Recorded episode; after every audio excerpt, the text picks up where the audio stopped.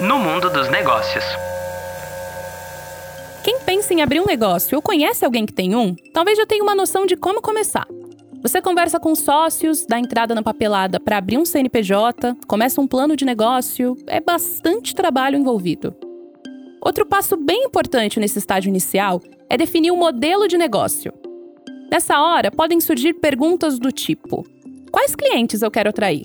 O que eu vou oferecer? Como fazer com que o negócio gere renda? E a divisão de lucros? Não tem cartilha pronta com o que é certo ou não. Cada empreendedor deve olhar para si mesmo e para o legado que deseja construir com a própria marca antes de tomar uma decisão. Mas existem diversas formas de organizar um negócio, e uma delas coloca 100% das pessoas que trabalham nele em pé de igualdade, além de pensar sempre em gerar um impacto positivo no mundo. Hoje nós vamos te explicar o que é economia solidária, um modo diferente de fazer negócio e lidar com o dinheiro. Eu sou Érica Paixão e esse é o Semanada, a newsletter em áudio do Nubank. Economia solidária? O que é? Onde vive? Do que se alimenta? A resposta protocolar para definir economia solidária é: um conjunto de atores sociais e econômicos que se organizam a partir da experiência de autogestão e de cooperação, respeitando a natureza e praticando o comércio justo e o consumo consciente e solidário. Traduzindo, qualquer empreendimento que se pretende ser solidário deve atuar de forma coletiva e autogerida. Isso significa que eles não têm um dono, por exemplo. Em vez de uma única pessoa em uma cadeira lá no topo da organização, todos os trabalhadores também são donos e têm o mesmo peso na tomada de decisões. Cooperativas e associações são um bom exemplo disso. Nesse sentido, a gestão do negócio funciona de forma horizontal, seguindo um modelo do tipo uma pessoa, um voto todo o dinheiro que entra no negócio é compartilhado entre os sócios ou reaplicado nas necessidades do próprio empreendimento. Outro fator muito importante é a relação com o meio ambiente e as comunidades no entorno do negócio. Empreendimentos de economia solidária buscam reduzir ao máximo o impacto na natureza e estudam diversas soluções para manter uma harmonia ambiental e social no lugar onde ele foi criado. Resumindo, se não funciona para as pessoas, para a natureza e para o entorno, não funciona para ninguém. E onde foi que tudo começou? Lá no século XIX. A economia solidária vem sendo estudada e debatida há muito tempo. A faísca que deu origem a esse papo começou na Inglaterra, mais precisamente em Rockdale, uma cidade na região metropolitana de Manchester. Foi lá que nasceu a primeira cooperativa de consumo de que se tem registro, em meados de 1844. Cooperativas de consumo são aquelas que oferecem aos associados produtos a preços menores.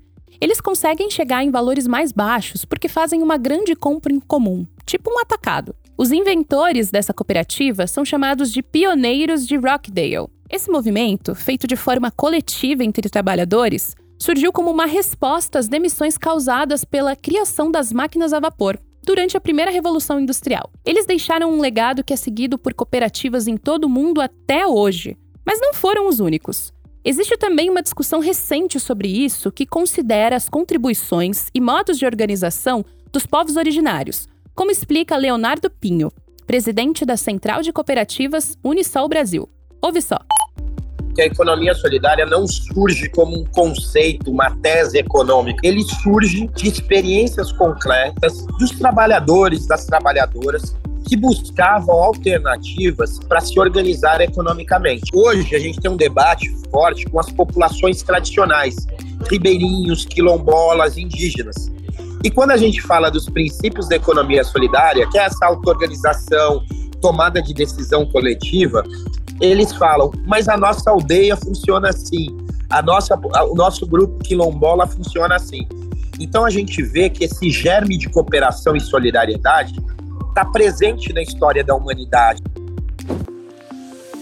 Aqui no Brasil, esse modelo foi amadurecendo com o passar do tempo até se tornar uma teoria econômica e social conceituada. A ideia foi crescendo e se espalhando entre empreendedores e cooperativistas e dando origem a políticas públicas que fortalecem o movimento em todo o território nacional. O problema é que ainda é muito difícil estimar quantas empresas desse tipo existem hoje e qual é o peso do setor para o PIB.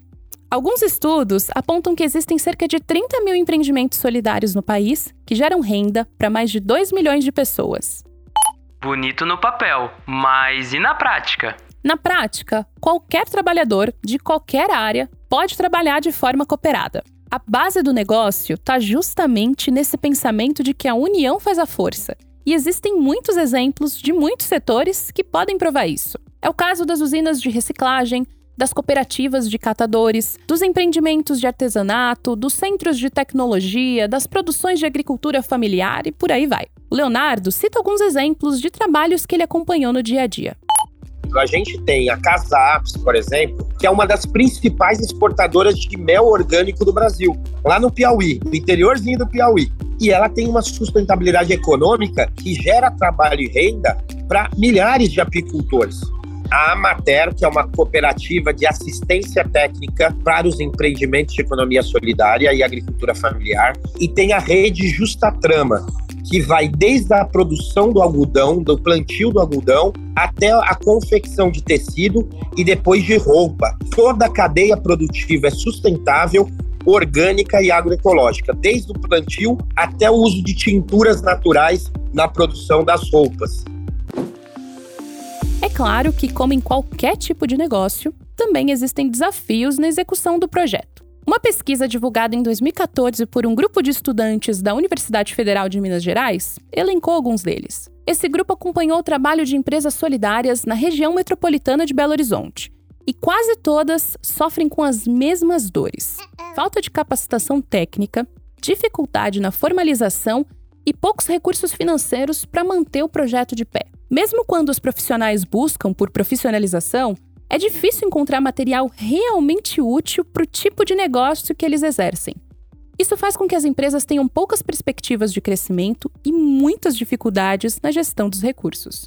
E se eu quiser trazer esse modelo para o meu negócio? Lembra aqueles princípios que eu citei lá no começo? Autogestão, cooperação e solidariedade com as pessoas e com o meio ambiente? Tendo esses princípios como norte, você já pode começar e dar o primeiro passo. Para quem é MEI, ou seja, um microempreendedor individual, essa caminhada é um pouco diferente. Se a economia solidária é uma economia coletiva e cooperativa, o mandorinha sozinha não faz verão.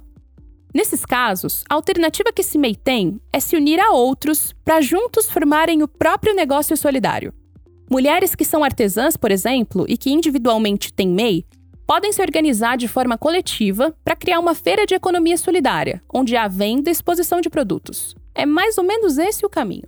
Na outra ponta, se a sua empresa tem programas de responsabilidade social, você também pode destinar recursos para estimular o crescimento de outras empresas solidárias, ou então chamar essas empresas para colaborar com o seu negócio.